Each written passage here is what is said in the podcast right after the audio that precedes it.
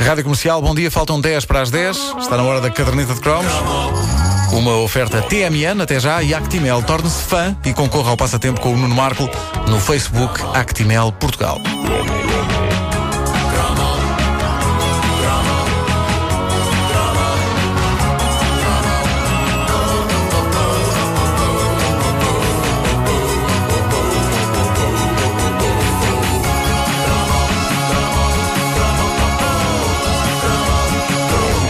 Hoje em dia não vou muito à bola com música country, mas a verdade é que vá-se lá saber porquê. Durante um período da minha infância fui fã de um mito da country music, o mito vivo que é Kenny Rogers. Hum? E opa, o pai de E- Roy Rogers.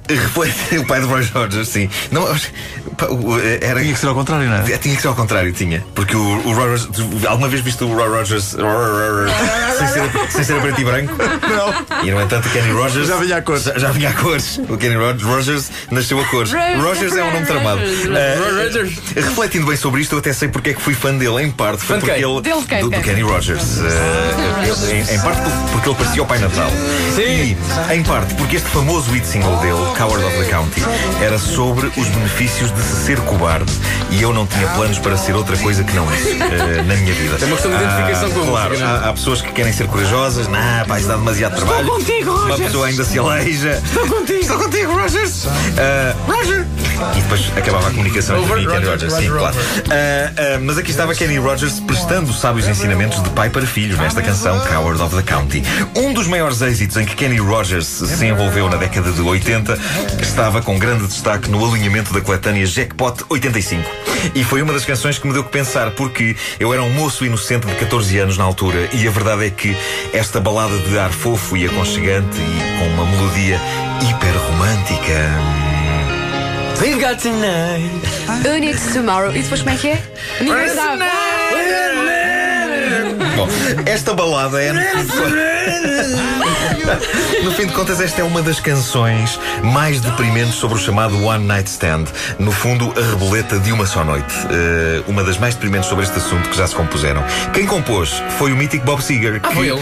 gravou uma primeira versão disto em 1978 a solo. I know it's late. I know you're weary. Esta canção, quando cantada a solo, fica particularmente deprimente porque nunca saberemos se a mulher para quem ele está a cantar isto vai alinhar na noitada com ele. É só um homem a cantar que está cansado, que está sozinho, que procurou amor e que se ela alinhar nisto dá umas cambalhotas sem compromisso e amanhã vai cada um à sua vida. Ora, anos depois, quando Kenny Rogers regravou isto, teve a sabedoria de chamar uma moça para cantar isto com ele, a estrela pop Sheena Easton, que parecia filha dele. Eu não quero com isto dizer que Kenny Rogers fosse velho. Kenny é daqueles homens que tenho a certeza que já nasceu com barba, grisalha. Um daqueles homens que nasceu com 40 anos de idade. O que é espetacular é que isso foi gravado no mesmo ano em que ela gravou You Got to Look com o Prince. Portanto, ela gravou no mesmo ano. Foi antes, foi antes. Kenny Rogers e Prince. Conseguiu, não foi antes, foi antes. Uma eu- a minha análise vem, chega até esse ponto e esse detalhe. A transformação de China é uma coisa incrível. E não falo agora da China de Mao Tse Tung. Bom, ah, a, a versão de, de Bob Seger é musicalmente melhor. A de Kenny Rogers e China Easton é menos deprimente porque temos a certeza que está ali um homem e uma mulher e que ambos estão de acordo em atirar-se para uma cama nessa noite. A letra foi sabiamente dividida pelos dois e o resultado é cintilante.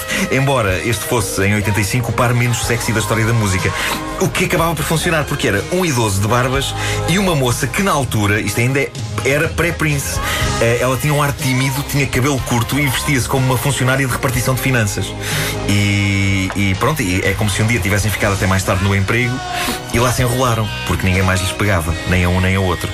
A coisa mais extraordinária de We've Got Tonight acaba por ser a, a mesma que envolve uma outra grande balada dos anos 80, o histórico I'm Not in Love dos Stan CC. Sim. São canções que muito namorado dedicou à namorada e vice-versa, nos famosos programas de discos pedidos da década em que crescemos, mas nada há de romântica, bem dizer, em nenhuma destas canções. O I'm Not in Love é uma das mais espetaculares cantigas sobre dor de corno que já se compuseram.